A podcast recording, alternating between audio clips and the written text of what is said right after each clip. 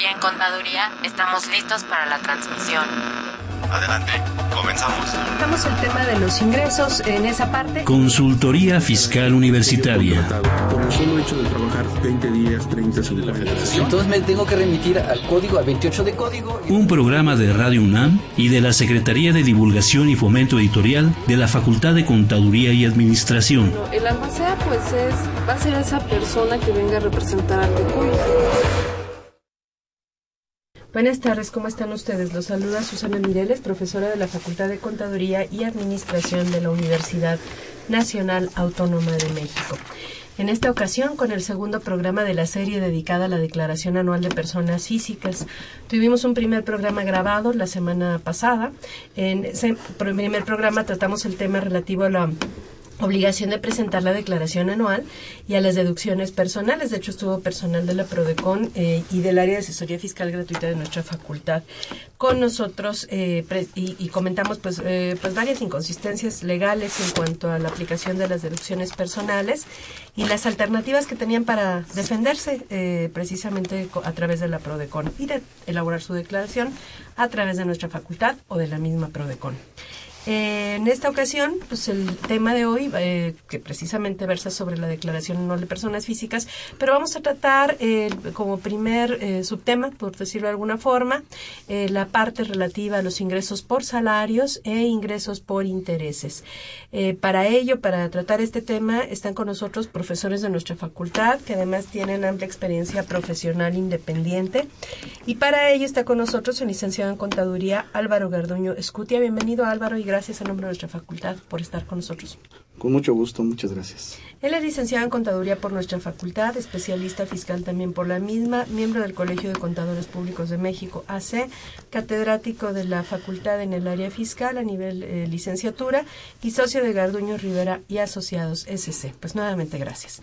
También está con nosotros el profesor y, y licenciado en Contaduría y especialista fiscal eh, Felipe Alfonso Galindo Guerrero. Eh, pues bienvenido, Felipe. Gracias. Muchas gracias, gracias por la invitación nuevamente. Él es licenciado en Contaduría por nuestra facultad, especialista por la misma y socio del despacho Homero Galindo Ramírez y Asociados. Y ya dijimos que es profesor en el área, a nivel licenciatura, también en el área fiscal y pues ya con profesores ya con varios años de experiencia además. Pues gracias a los dos de antemano por acompañarnos para realizar este programa. Le recordamos que ahora sí, este es un programa en vivo. La semana pasada fue un programa grabado. Eh, puede comunicarse con nosotros eh, por la vía telefónica. Para ello, los teléfonos son 55 36 89 89, repito, 55 36 89 89 y el número 01 800 50 52 688. Repito, 01 800 50 52 688. Eh, puede comunicarse también a través de Facebook, la dirección es fiscal espacio con de consultorio y en el área de, al área de asesoría fiscal gratuita de nuestra facultad, ya sea para que lo ayuden a hacer su declaración o para cualquier duda. El número es 50, 55 50, perdón, 79 98. Repito, 55 50 79 98.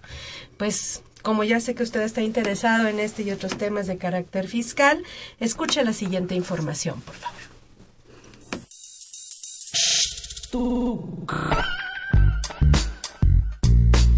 Si estás interesado en este y otros temas de consultoría fiscal universitaria, escúchanos ingresando a la página www.radionam.unam.mx. Busca la sección de programación y elige la opción AM. Ubica el programa Consultoría Fiscal Universitaria. Presiona doble clic. Al hacerlo, accedes a nuestro contenido oprimiendo el botón de reproducción. Esta información la podrás escuchar desde tu tablet, iPad, PC o celular.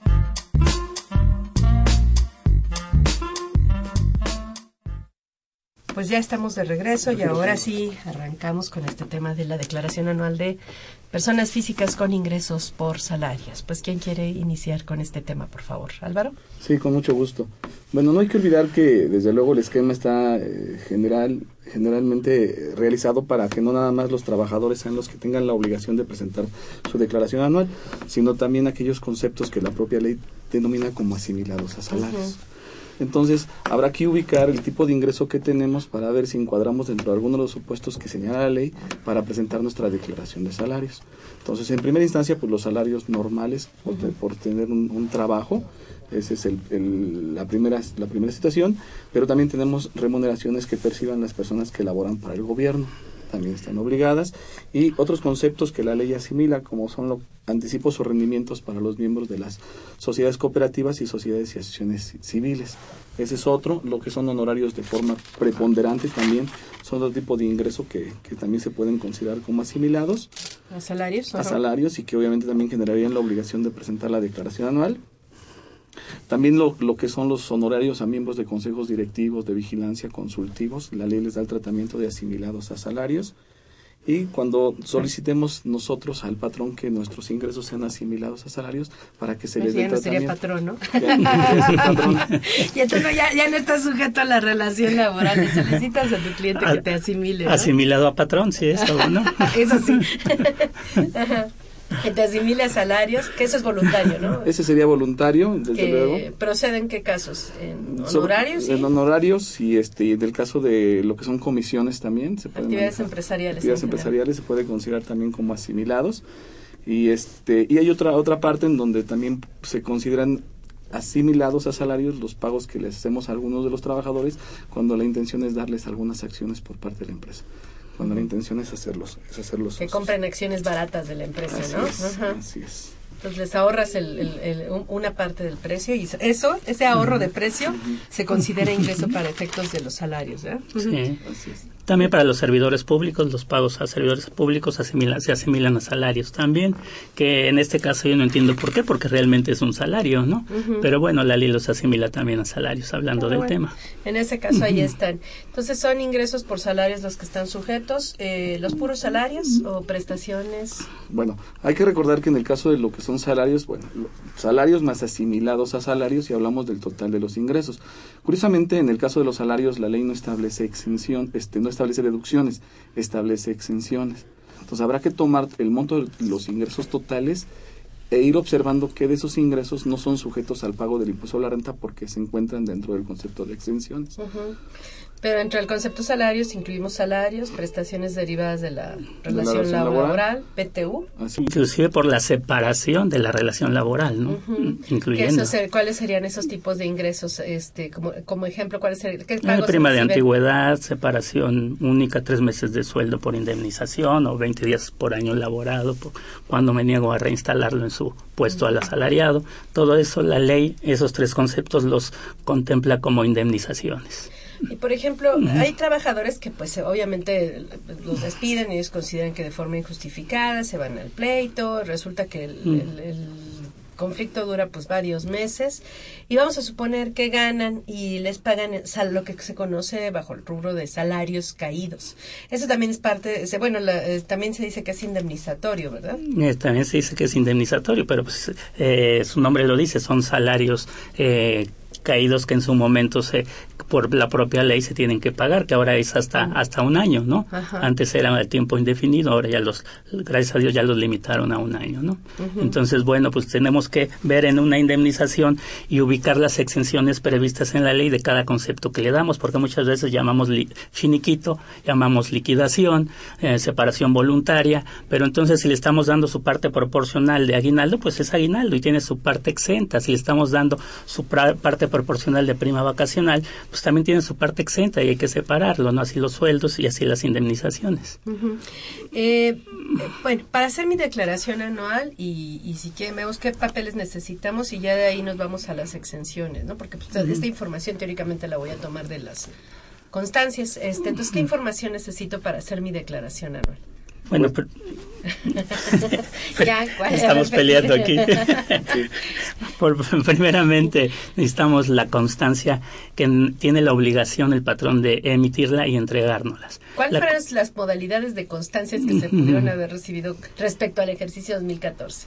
Bueno, en el ejercicio 2014 se supondría que eh, ya están los, los FDIs de nómina. Entonces, mucha gente pensaría que esos FDIs suple a la constancia que tiene la obligación de darnos eh, los patrones y pues de ninguna manera el patrón no tiene obligación de darnos la constancia. Inclusive en programas anteriores aquí se ha tratado que los patrones que no quieren o se niegan a dar la constancia, la PRODECON puede emitir una queja, ¿no?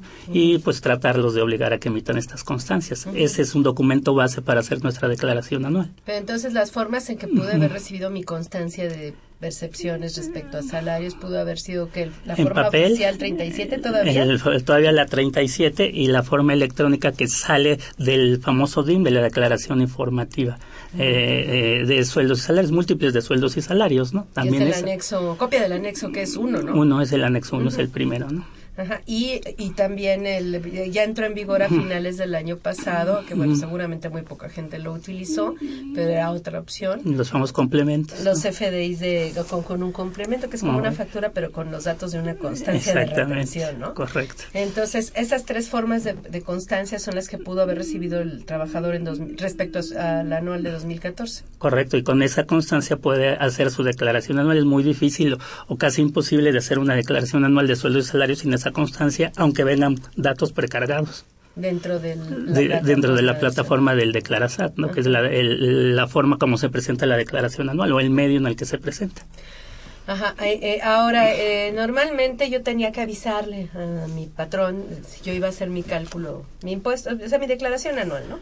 Y este, pues muchas veces resulta que yo eh, pues no, no me, nadie me preguntaba y yo no les avisaba y este y yo no, no tenía idea de que tenía que avisarle al patrón y pues resulta que yo presentaba mi declaración anual y luego a veces tenía problemas para que me devolvieran mis saldos a favor porque este resulta que el patrón había hecho también el cálculo anual los dos habíamos hecho el cálculo anual entonces me decía el SAT, pues no, no te devuelvo. Este, ¿Qué pasa con esa comunicación por escrito? ¿Sigue siendo indispensable, necesaria o qué pasa en este caso?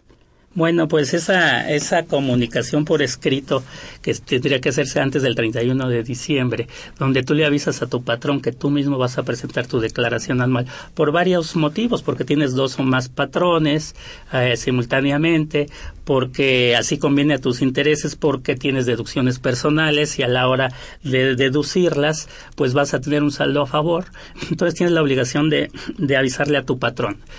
Pero derivado de eso, pues salió una jurisprudencia en cual y también un criterio interno del SAT eh, por la misma jurisprudencia donde menciona que si no le has avisado a tu patrón o no le avisaste a tu patrón con este escrito libre que le tienes que hacer eh, que tú vas a presentar por ti mismo tu declaración anual de todos modos puedes presentar tu declaración anual puedes meter tus deducciones personales y pues eh, reclamar tu saldo a favor no pero inclusive en el 238 del reglamento ya venía ya venía en el reglamento pero nada más era cuando ibas a meter deducciones personales específicas de honorarios, honorarios médicos, gastos hospitalarios y donativos. Pero ahora con la jurisprudencia ya no, ya no aclara esto en específico y bueno, pues podemos presentar nuestro, nuestra eh, solicitud de, nuestra declaración anual y en él nuestro, nuestro saldo a favor susceptible de, devolución, ¿no?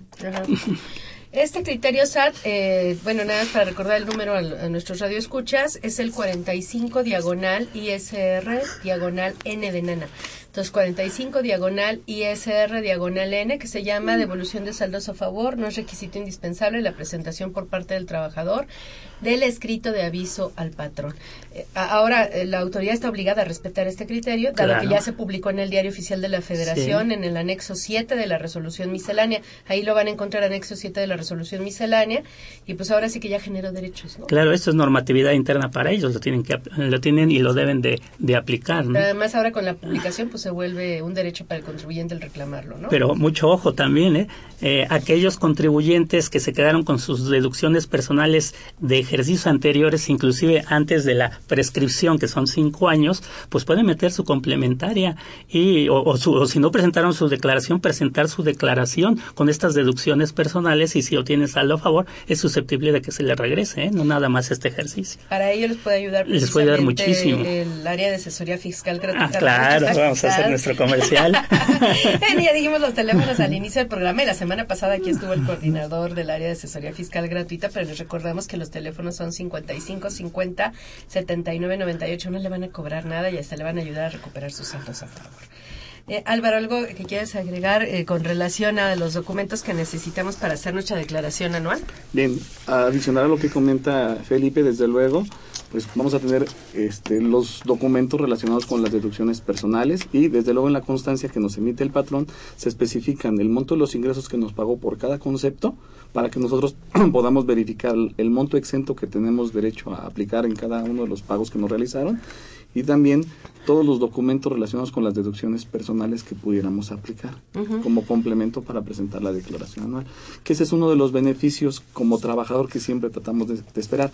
El hecho del anual pensando que siempre vamos a tener un saldo a favor y que va a haber devoluciones, que no necesariamente va a ser el caso que ahora ya se vuelve cada vez más difícil con algunos requisitos especiales para poder aplicar las deducciones personales que comentamos en su momento, ¿no? Eh, no sé si quieres agregar algo respecto a este tema, eh, Felipe. Sí, es este, la devolución de, de salarios únicamente que tiene, tiene el contribuyente que tiene ingresos por salarios, la devolución está prometida a cinco días. Por cinco días hábiles, contados a partir del día siguiente a la fecha que presentaba la declaración anual. Ayer precisamente eh, me tocó dar un curso sobre este tema de las declaraciones anuales y comentaba un contador que presentó una declaración anual el jueves, si no ¿Jueves Santo? Ah, no, no, no, antes de Semana Santa, en los últimos días de marzo, que es el jueves veintitantos de marzo, ¿no? Este, que fue 31, 30, 21, 28, debe haber sido el 26. Mm. Entonces, bueno, hicimos más o menos cuentas y pues los cinco días, quitando los de Semana Santa, etcétera, eh, los jueves y viernes santos que no fueron hábiles, pues se terminaban ayer. Y resulta que por lo menos en la mañana no le habían devuelto. Todavía. Pero el último minuto tiene 60 segundos, así es que habría que... ya parezco cronista deportivo. Pero bueno, ajá. Adicionalmente a eso también no, hay que olvidar que para poderla presentar necesitamos nuestra contraseña o nuestra, nuestra firma electrónica en algunos casos. En el caso, en el caso específico de salarios podemos caer en un programa de devoluciones automáticas. A ver, pero espérame, entonces hay personas que por primera vez van a presentar su declaración anual. Ayer, un, anterior un alumno de me decía, es que ya me, este, yo no sabía, este, por primera vez rebasé los 400 mil pesos, afortunadamente. bueno, y como alumno todavía, ¿no? no pero era de qué envidia. ah, no, Era de posgrado. Y este, pues ahí tengo que presentar mi declaración anual, era, era, era este, de la Facultad de Derecho. Y entonces, este, el primer problema es arreglar lo de la contraseña, ¿no? Y la, y la firma electrónica. Sí, la contraseña y la firma electrónica que, que en la práctica, pues obviamente mucha gente inclusive los, los confunde.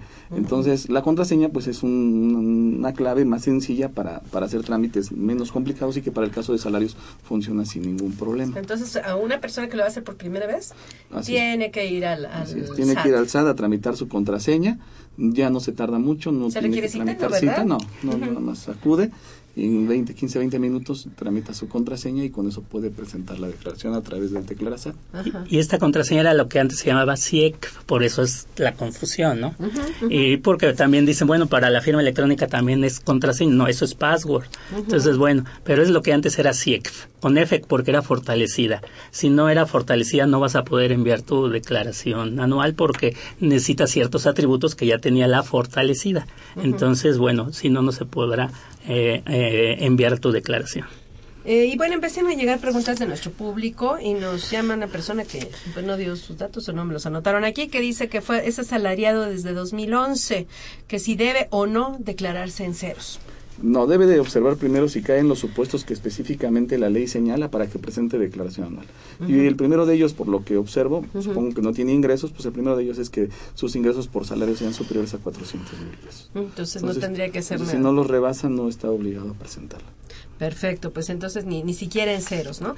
Bueno, ahora mencionaban el tema de las deducciones personales. Si bien es cierto que ya dedicamos un programa a las deducciones personales, bueno, la verdad es que nunca sobra, nunca sobra recordar este tema. Entonces, a ver, ¿quién nos ayuda con las deducciones personales? Hace una recapitulación rápida de las deducciones. algo, algo resumido, pero bueno, hay que aclarar que este año va a ser diferente a los años anteriores en ciertos aspectos y uno de esos aspectos son las deducciones personales. Otro de esos aspectos es que pues nos creemos creció la tasa de impuestos sobre la renta para personas físicas, ¿no? Antes era máximo a una tasa del 30% y ahora va a ser máxima una tasa del 35% sobre los límites inferiores. Crecieron tres renglones en nuestras tarifas anuales que ya conocemos. Creció con, con una tasa del 32% que no existía, con una tasa del 34% que no existía y con una tasa del 35% hacia del, eh, eh, que no existía también, perdón. ¿Cómo aumentaron los impuestos? y luego... Y entonces los que tenían ingresos eh, de 500 mil pesos o los que tienen ahora ingresos de 500 mil pesos a 750 mil pesos, pues les aplica la del 30%. Los que tienen de 750 mil pesos a un millón de pesos de ingresos les aplica la tasa del 32%. Y de un millón de pesos a 3 millones de pesos le aplica la tasa del 34% sobre el excedente del límite inferior. Y, del, y los que tienen arriba de 3 millones de pesos, pues ya les aplica la tasa máxima del 35%. Esto no existía el, el año anterior, entonces Primer es importante. cambio, ajá. Primer cambio, ¿no? Y muy importante, ¿no? Y muy importante y que a muchos les pegará bastante, ¿no? Y en Así es. deducciones personales, Eh, eh, cambios que ya mencioné. Así es, el segundo cambio significativo también es el límite en cuanto a lo que son las deducciones personales. Hasta el año 2013, pues podíamos presentar nuestra anual con todas las declaraciones, las deducciones personales que tuviéramos y no teníamos un tope. Hoy tenemos un poco nos tope. quitaron deducciones, entonces. Sí, tenemos tenemos topes en cuanto a lo que son las deducciones personales y el tope el tope está restringido, vaya, manejando ciertos conceptos a, a un monto por como límite del 10% de los ingresos totales que tenga el contribuyente y o lo que sea la cantidad que sea menor entre esta y el equivalente a cuatro salarios mínimos elevados al año. ¿Cuántos son cuatro salarios mínimos elevados al año para el Distrito Federal? 98.243 pesos. Ujú. Ahora, no hay que olvidar que, que aparte de las deducciones personales también tenemos estímulos fiscales. A ver, sí, ah, perdón nada más respecto a este tema. Entonces, si yo tengo, por ejemplo, pues, no sé, una persona que gane 20 mil pesos mensuales, ¿no? Este, por 12, pues son 240 mil pesos. Son ingresos totales, sin, Son quitar, ingresos totales. sin quitar exenciones. Sin ni quitar. Entonces, el 10% pues serían 24 mil pesos, suponiendo que hubiera sido esos sus ingresos, ¿no? Más o menos. 250 mil serían 25 mil pesos máximo de deducciones, o, o en lo menor entre esos 25 y 98 Y mil, que son los 98 cuatro mil, que salarios son los cuatro mínimos. salarios mínimos. Entonces, lo más que va a poder deducir van a ser 25 mil pesos. 25 mil pesos adicionado de algunos estímulos, porque dentro del límite no cae el, el estímulo para lo que es la colegiatura, que es, una, es un concepto adicional, ni también lo que son las deducciones relacionadas con los donativos. Que estos están, tienen otros límites. Tienen En el otros caso de los donativos, ¿cuál es el límite? Tenemos un, un 7% sobre el monto de los ingresos y cuando se trate de, de donativos a la federación, pues un 4%. Ujú. Pero las, si tenemos de los dos, la suma no puede pasar del 7%. Así es. ¿De qué? ¿7% de qué? ¿O 4% de qué? Sobre Ingresos acumulables del ejercicio inmediato anterior. Ah, perfecto.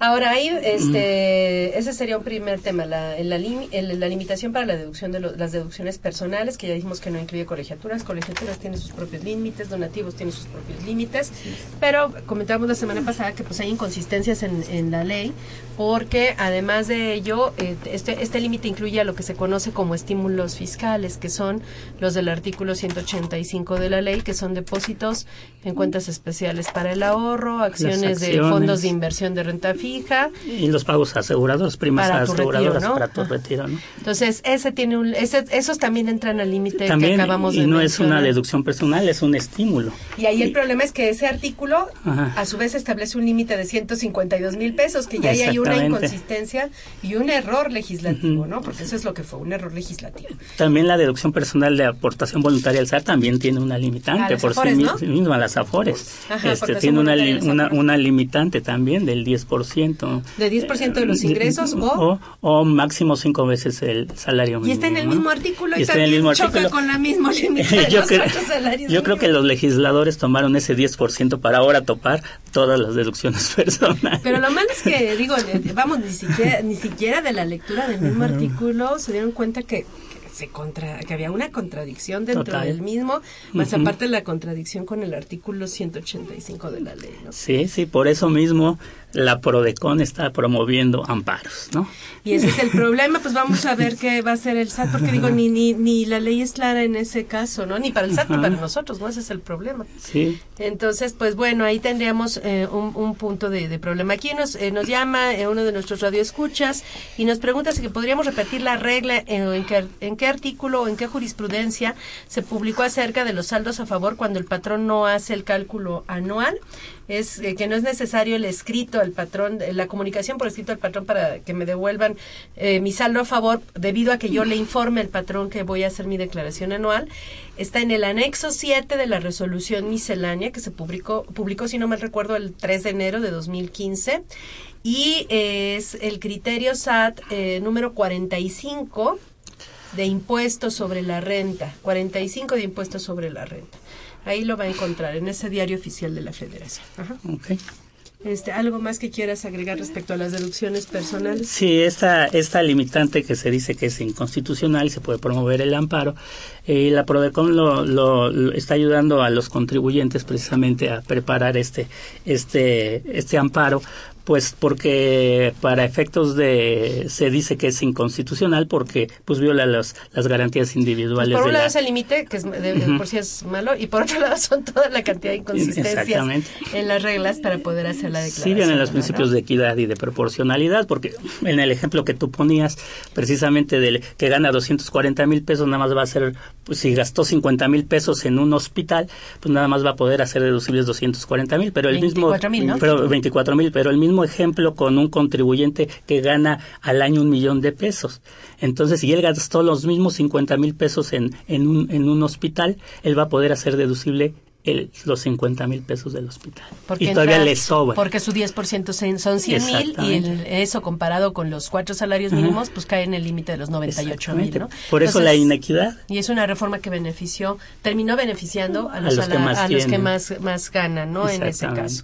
Pues sí, entonces acuden a la Prodecon, pero tiene, si van a acudir, si, si su interés es ampararse, pues tienen que acudir a la Prodecon desde que, para que los asesoren desde la forma en que van a presentar su declaración anual, porque hay que presentarla de cierta forma para poder demostrar la afectación que les está generando la reforma fiscal en ese caso. Y tiene límite de tiempo Y tiene el pues ya, este mes no hay más, este mes hay que hacerlo, entonces te- forzosamente tienen que acudir a ello. ¿Algo más que quieres agregar respecto a las deducciones personales o respecto a este, a los documentos necesarios para hacer la declaración anual?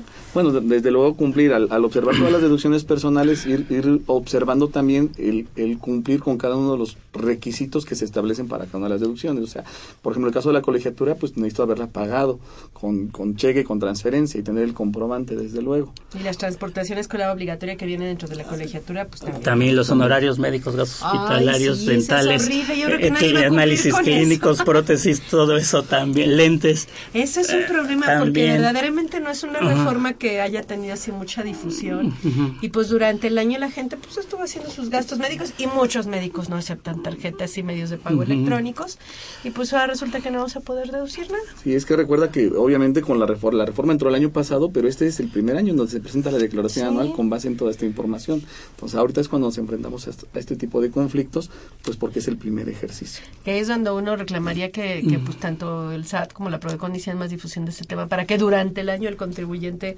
pues hubiera cumplido con los requisitos, ¿no? Y también la Prodecon está reclamando esto, ¿no? Ahorita para ampararse contra estos temas. También, y de igual forma, la, los, eh, la colegiatura también, el comprobante es muy importante, el pagarlo con cuentas del contribuyente es muy importante. ¿Cómo se van también. a dar cuenta que lo pague de esa forma? Con Pues te pedirán tus estados de cuenta, si no, no te devuelve nada, ¿no? Como lo han estado haciendo. Así es. Bueno, algo más que quieran agregar a Bien. esta recapitulación. de- Agregando nada más en el caso de, de- de lo que es la colegiatura, no hay que olvidar que pues obviamente tenemos topes para ciertos niveles académicos. Y dependiendo del nivel académico tenemos un límite. Entonces, si, si tenemos hijos en, en diferentes niveles, pues es un límite para cada uno y podemos aprovechar esa, esa deducción. Y si pasan de año a un nivel más alto, pues se les aplica el más alto de la deducción. Entonces, Que el- no la- necesariamente es el más alto académico. ¿no? Así es. Y las colegiaturas son adicionales al límite del- de los cuatro salarios mínimos o del 10%. Entonces, es un beneficio adicional. Y es, ajá, y es a los hijos o a los nietos, inclusive al propio contribuyente, ¿no? Inclusive al, al, al- al cónyuge o al concu- a la concubina o al concubino, ¿no? Concubinario. Pues bueno, pues vamos a hacer una pausa en este momento. Escuchen nuestra cápsula de sección eh, que se llama Efectivo con el maestro José Silvestre Méndez, por favor. En efectivo, con el maestro José Silvestre Méndez. Hola, ¿cómo están? Hoy quiero comentarles algunos aspectos de la situación económica que vive el país y las expectativas para los próximos dos años. En primer lugar, destacar que el crecimiento económico, medido por el Producto Interno Bruto PIB, fue de 2.1% en 2014 y de 1.1% en 2013, para un promedio de apenas 1.6% en los dos primeros años de este sexenio. Este crecimiento se considera raquítico en comparación con el crecimiento en sexenios anteriores, que también ha sido bajo. El crecimiento se considera bajo por el potencial que tiene la economía mexicana de crecer a tasas más elevadas y porque el crecimiento histórico supera el 6% de crecimiento anual. Si consideramos el crecimiento por sectores, el más alto en los dos últimos años, 2013 y 2014, fue el crecimiento del sector servicios que se sitúa en 2.1% en promedio, que es superior al crecimiento de la economía medido por el Producto Interno Bruto, pero muy bajo, sobre todo si consideramos que este sector había sido el más dinámico y es el que absorbe más de las dos terceras partes de la producción nacional y más del 60% de la población económicamente activa. El sector agropecuario, que incluye la agricultura, la ganadería, la silvicultura y la pesca, apenas creció en promedio 1.5% en los años señalados. Esto ha hecho que el país haya tenido que incrementar las importaciones de alimentos para satisfacer las necesidades del mercado interno porque la producción interna es insuficiente para cubrir dichas necesidades. El caso más grave es el del sector industrial, que apenas creció un promedio de 0.6%, aunque en 2013 tuvo una caída de menos 0.7%. Es muy importante que el sector industrial y el conjunto de sus ramas productivas crezcan a tasas más elevadas porque representan la base de la producción y la posibilidad de generar empleos estables y bien remunerados, cosa que no está ocurriendo en nuestro país. Algunas ramas productivas que en 2013 tuvieron caídas en la producción son minería, construcción, servicios profesionales y dirección de empresas y corporativos. Las ramas que en 2014 disminuyeron su producción son minería, tanto la petrolera como la no petrolera y servicios de esparcimiento. Este bajo crecimiento de la economía, sus sectores y sus ramas se debe a dos razones fundamentales, a los problemas estructurales que padece la economía nacional desde hace mucho tiempo y al neoliberales aplicadas en el país desde 1982 y hasta la fecha. La actual administración del presidente Enrique Peña Nieto insiste en seguir aplicando políticas neoliberales, reforzadas por lo que el gobierno ha llamado erróneamente reformas estructurales y que después de dos años no han dado los resultados esperados y difícilmente mejorarán el panorama de la economía nacional. De seguir por ese camino, el crecimiento de la economía nacional, de sus sectores y sus ramas, seguirán siendo mediocres y no permitirán resolver los graves problemas sociales que aquejan a la población nacional. Las desigualdades tenderán a incrementarse, así como la pobreza y la marginación, en perjuicio de las capas más desfavorecidas de la población. Propongo cambiar el modelo de conducción de la economía nacional, pero eso es tema de otro programa. Muchas gracias.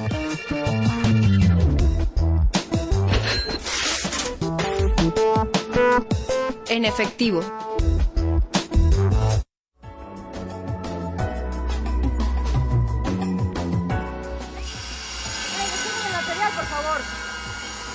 Yo trabajo en una construcción y como persona física leo consultorio fiscal para saber cuándo hacer mi declaración de impuestos.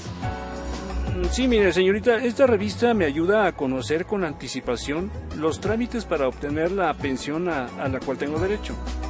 Consultorio fiscal me es útil porque en ella encuentro artículos relacionados con leyes y códigos federales y así asesoro a mis clientes.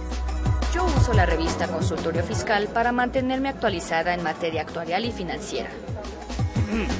Yo leo la revista en línea porque me informa cuándo y cuánto me toca de reparto de utilidades desde la comodidad de mi trabajo.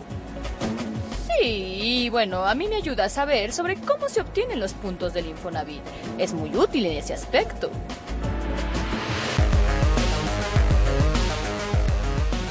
Artículos, asesoría jurídica, laboral y contable, noticias fiscales, opiniones de especialistas.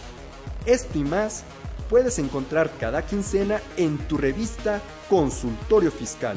Suscríbete en www.consultoriofiscalunam.mx o llamando a los teléfonos 5616 1355 y 5622-8310 o al correo publicaciones arroba correo punto fca punto unam punto mx. Consultorio Fiscal. Por mucho la primera, por mucho la mejor.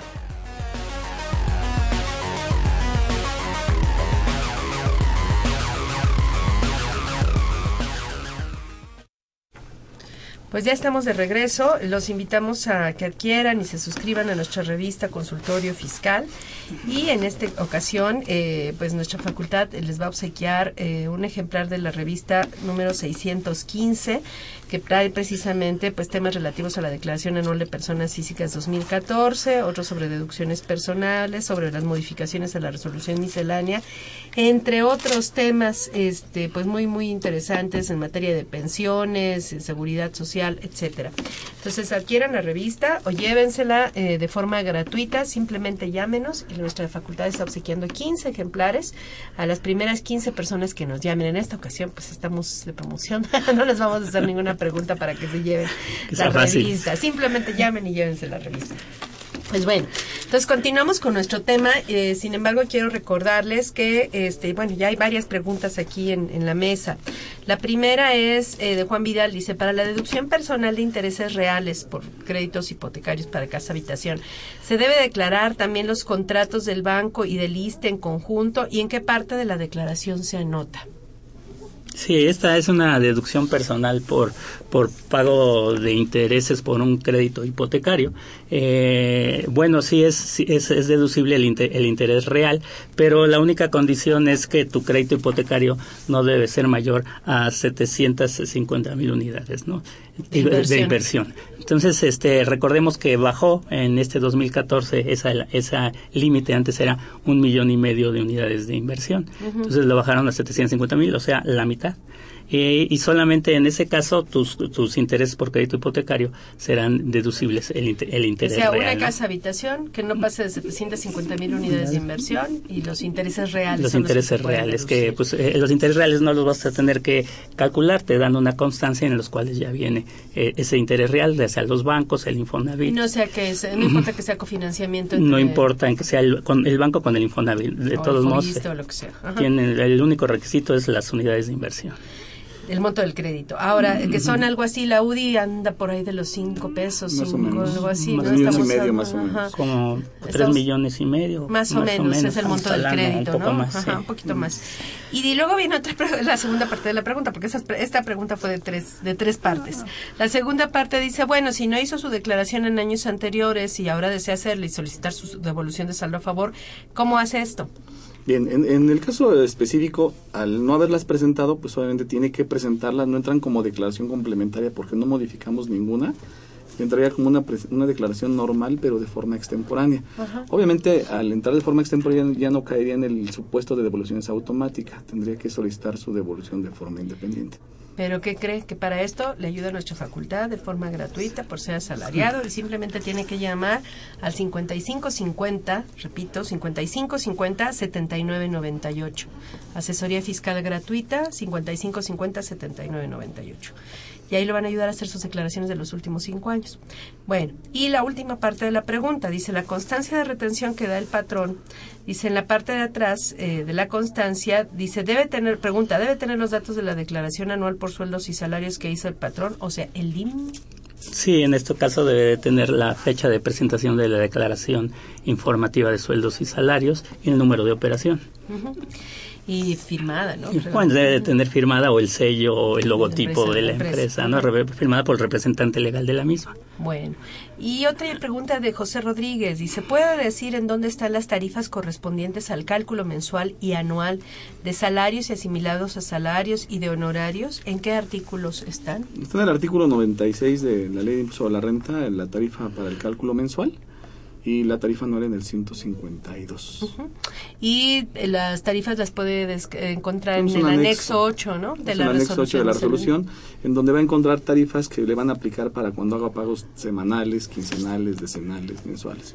Y ese anexo 8 debe haber salido publicada la primera semana de enero, debe haber sido también por el Más o 3 de enero, más o menos, 3 o 5 principio de, de año. enero. Y la pueden descargar en la página del SAT, en, eh, buscan eh, información, entran a la pestaña de información, normatividad, y ahí aparece este lo de la, bueno, norma- la miscelánea. resolución miscelánea y ahí viene el anexo 8. Ajá. El anexo 8. Correcto. Bueno, este, en este caso, bueno, ya tengo todos mis, mis constancias, mis deducciones personales, voy a hacer mi declaración anual de asalariados y qué hago con mi declaración anual, cómo la presento. Bueno, primeramente, si me sale saldo a favor, Ah, pero el formato primero antes de, Ajá, ajá. ok. Eh, la presento, hay una, hay- en el Declarasat hay tres, dos formas de presentarse y dentro de una de ellas hay otras dos, una por sueldos y salarios y otra por los demás ingresos. Incluso, eh, nada más, única y exclusivamente sueldos y salarios. Si llenamos este formato es donde nos pueden hacer la devolución hasta cinco días hábiles. Y la otra, las que tienen ingresos que no sean de sueldos y salarios. Y en esta modalidad está en línea o lo que no conocemos como como eh, fuera de línea, ¿no? Que lo podemos lo podemos este hacer eh, no en el momento o en línea con el SAT, sino lo podemos hacer por de- nuestra cuenta. Ajá. Después se sube a línea y después se envía. O sea, de cualquier forma es una declaración por internet. Lo único ajá, es. ¿estoy conectada al momento que le estoy llenando o no estoy conectada? No estoy dentro de la plataforma. No ¿o estás dentro de la plataforma. Sí estás conectado, pero no dentro de la plataforma. Así es, así es, porque sí se necesita estar Sí, conectado a necesita internet. estar conectado a internet.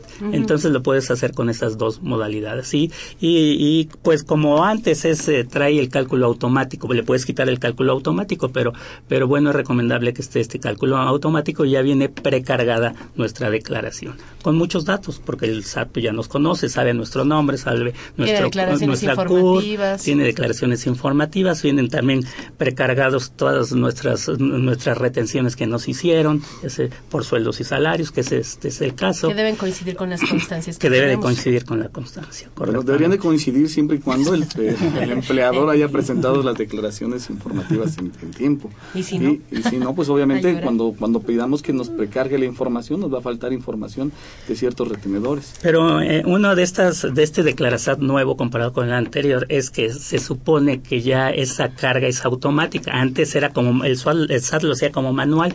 También era así que si tú metías una complementaria de tu DIM, de, de- de declaración ¿Como patrón? informativa como patrón, entonces no se actualizaba lo precargado. Entonces, bueno, ahora se supondría que ya está. También otra de las diferencias con, con los declarasats del- de los años anteriores es que eh, ya se puede usar en las Mac, en las Apple. Antes eh, este sistema operativo no permitía que se corriera, ¿no? Y otra de, de las ventajas de usar el Declarasat en este año ya es el pago, el pago en línea, el pago referenciado, o sea que tú puedes pagar sin salirte del, del programa en línea también el saldo a cargo de tu declaración con cargo a tu tarjeta de crédito o de débito. A ver, entonces entra y ahí ya dice 100 pesos a pagar y ahí me pone las, los- las ligas con los, las portales banca- los portales bancarios y ahí entro y pago, ¿no? Exactamente. Ajá.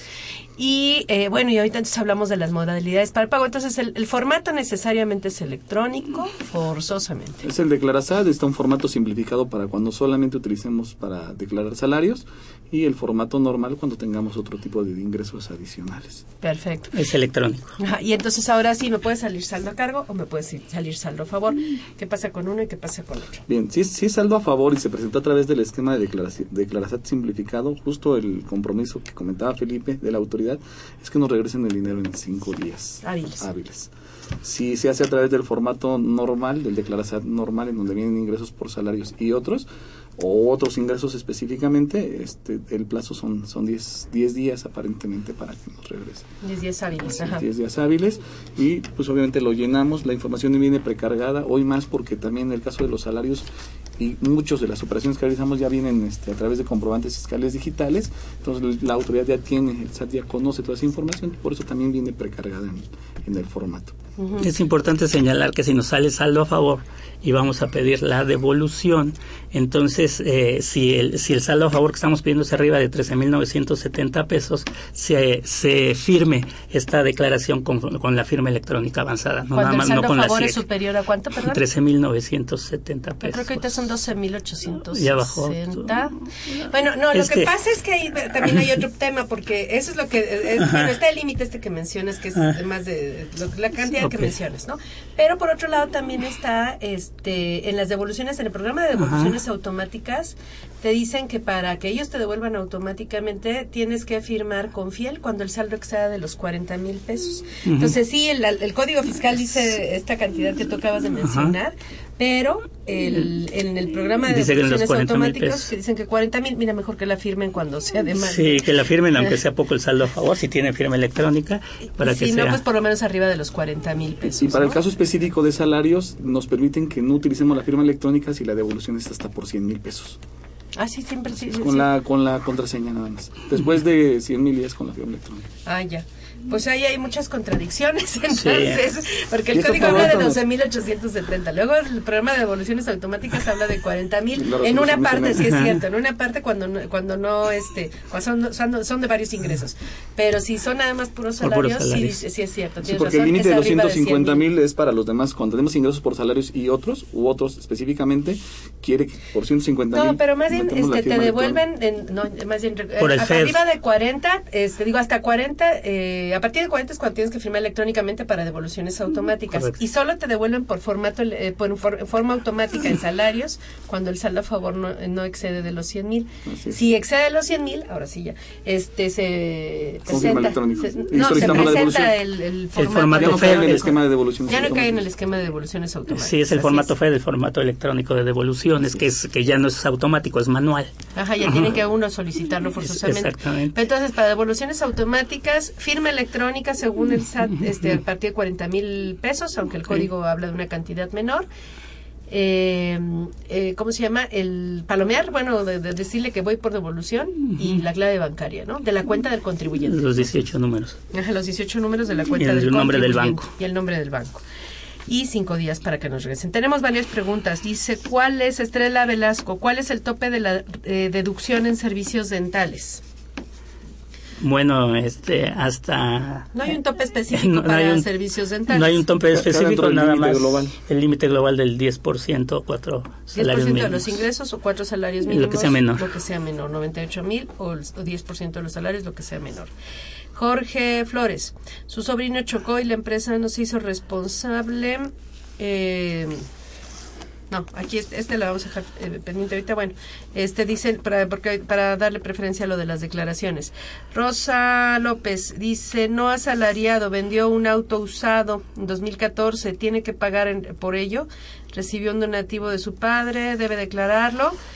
Bueno, este sí, en- ah, bueno, si no es asalariado, vende no- un auto usado, eh, tiene que pagar ISR por ello. Hay una exención de tres, tres veces, meses. tres veces. Tres veces, tres veces. El salario mínimo elevado al año, que son como Como 60 mil pesos. 60, pero no 70. es sobre el precio de venta, es sobre la ganancia. Sobre la utilidad. Así que hay que sí. calcular la ganancia. Y ese sería un ingreso contemplado en la ley, pero como un ingreso por enajenación de bienes. Así es, eso sería parte. Y tuvo que haber expedido un CFDI, bueno. Y si recibe una- un donativo de su padre, un auto, debe declararlo. Bueno, hay datos informativos en la declaración anual que tienen que declararse, que están en el apartado de datos complementarios de la, del formato de declaración anual. ¿Podrían recordarnos cuáles son esos este, datos que se tienen que llenar y en qué casos? Sí, este, bueno, hay dos bloques Ajá. de, de tres cada uno de datos que se tienen que llen- llenar o se deben de cumplir con este requisito que son meramente informativos, pero tienen un carácter de que si no los informas se te puede complicar la situación y entonces ya no es informativo, ya es grabado, ¿no?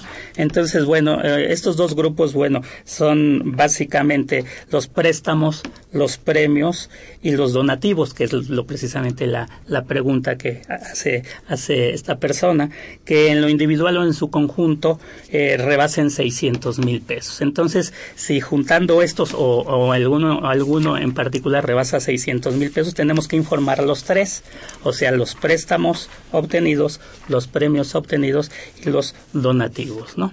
Entonces, este es, muy importante porque, por ejemplo, si estamos obligados a, informar los premios y no los informamos, entonces ese premio que me retuvieron impuesto, que es un pago definitivo, se convierte en automático por no informarlo, estando obligado a ello. Sin como, meterlo en los ingresos a, su, a pagar impuestos sí, la declaración anual. Entonces se convierte en un ingreso, si no se informa, se convierte en un ingreso grabado y, y puedes quitarle lo, lo, que te retuvieron, ¿no? Pero o sea, bueno. Se tiene que sumar a todos sus ingresos y ya no es definitivo el Eh, pago. Exactamente, es uno de los castigos. Y el otro bloque que hablamos de, de presentación de información, pues tiene que ver con los, la herencia o, legados, los viáticos exentos y la enajenación exenta de la casa habitación cuando se tengan ingresos superiores a 500 mil pesos ingresos totales, incluye los ingresos totales, los por los que no se paga impuesto y los que se pagó impuesto definitivo. Yo tengo que poner, si vendí casa, ¿cuánto, cuánto, me, costó, cuánto me fue el monto de la venta de la casa exenta? Ajá. Este, si tuve herencias, Herencias y o si tuve viáticos, viáticos. exentos que vienen en mi constancia de percepciones. sean verdaderos viáticos, porque Ajá. si eran viáticos y se convirtieron en salarios, pues ya son salarios, ya no son viáticos. Ah, así es, en ese caso entonces Ajá. hay que incluirlos. Entonces ya tengo el formato es electrónico, ya sé que puedo este, tener una devolución automática de saldos a favor o probablemente tenga que presentar una solicitud de devolución en los casos en que no caigo en el programa de devoluciones automáticas. Si tengo cantidad a pagar, tengo dos alternativas para pagar. ¿Cuáles serían? Eh, con tarjeta de cre- bueno de contar De- de en contar. ventanilla bancaria con tarjeta de crédito En ventanilla bancaria, con tarjeta de crédito y débito por el portal.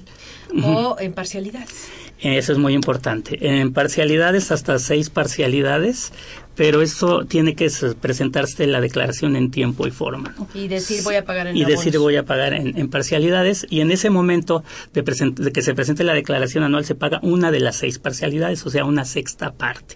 Y posteriormente se tiene que ir pagando cada mes, cada mes, si las si cinco es que diferentes. seis, puedo elegir elegir cinco cuatro tres dos Sí, puedo elegir menos, pero de todos modos el SAT me va a cobrar lo mismo que si, que Sí, si me le parcializo en dos seis, me que parcializo en seis. seis, Entonces, el de todas caro. formas, me conviene las seis porque me van a cobrar el mismo interés el SAT, que es el, un factor del 1.057. que ya ¿no? son los recargos de cinco meses, ¿no? Exactamente, son los recargos de, de cinco meses y entonces ya, ya tomo la opción de pagar en parcialidades y anteriormente es un beneficio nuevo, porque anteriormente una vez que hacía el primer, la primera parcialidad junto con mi declaración anual, la, tenía que ir al SAT, tenía que hacer cita eh, y tenía que ir el, el- el contribuyente para que le dieran sus cinco formatos que iba a presentar cada mes posteriormente en el banco, que iba a pagarlos ya con sus intereses.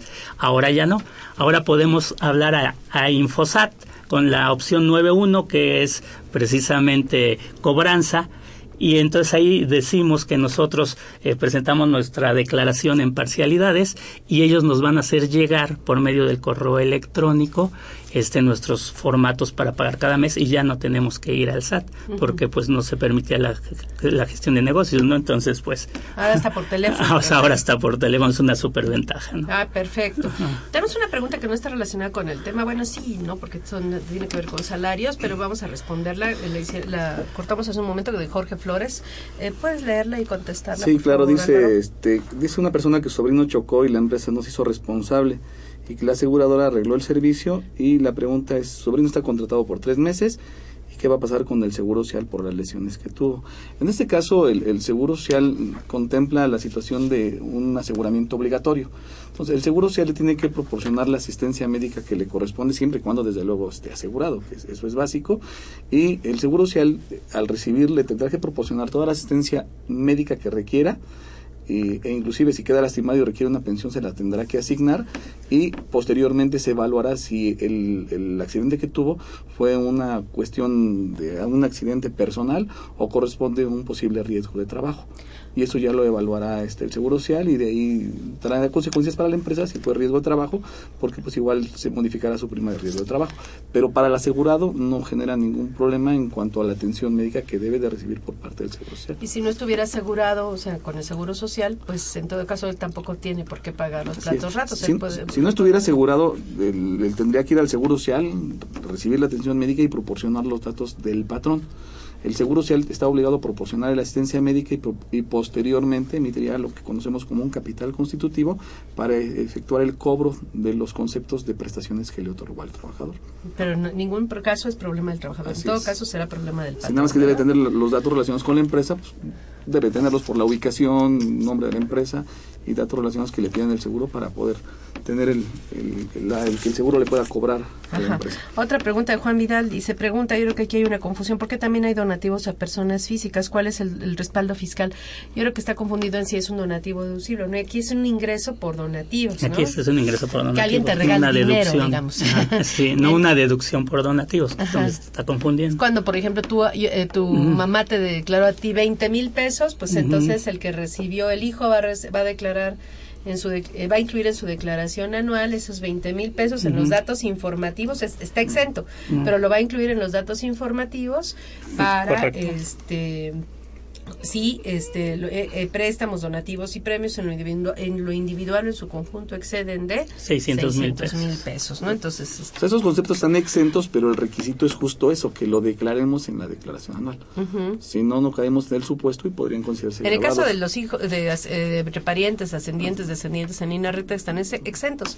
Hay otros que a lo mejor no estarán exentos o tendrán un límite exento, ¿no? Así Pero es. de todas formas hay que incluirlos en la declaración anual. Si estos datos, el segundo bloque, que son las herencias, legados, viáticos y la casa exenta, si no lo informas, entonces la casa podría quedar grabada. Podría quedar grabada.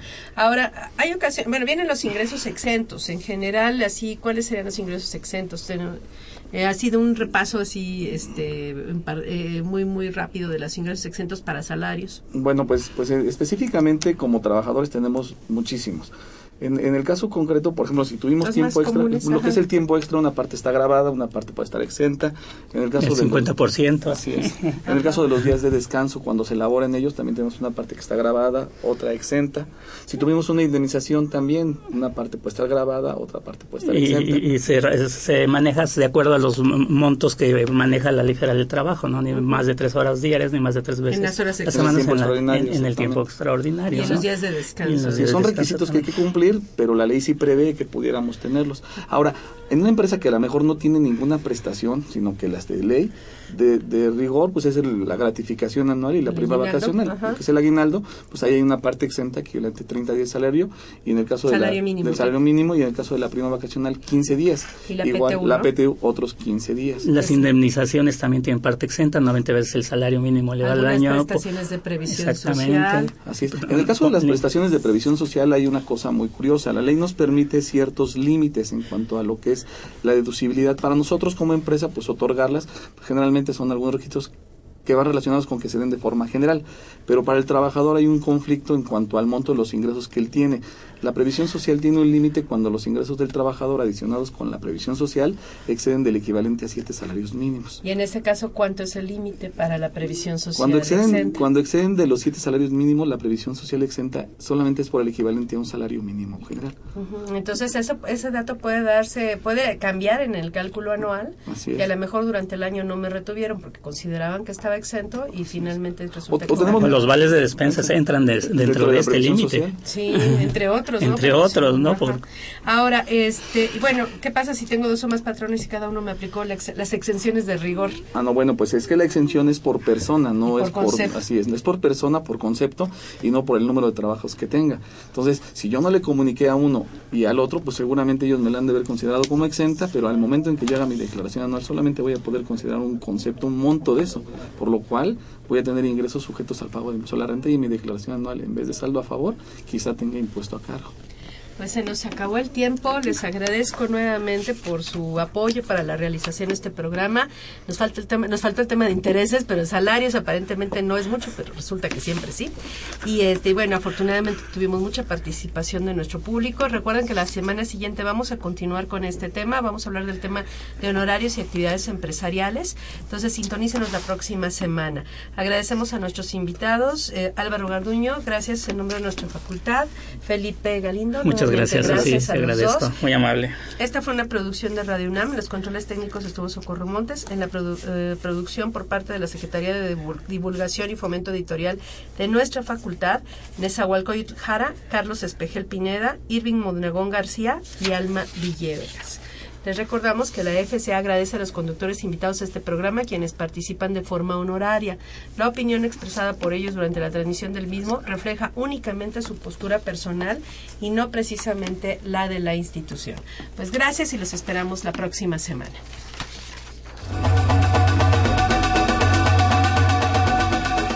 Consultoría Fiscal Universitaria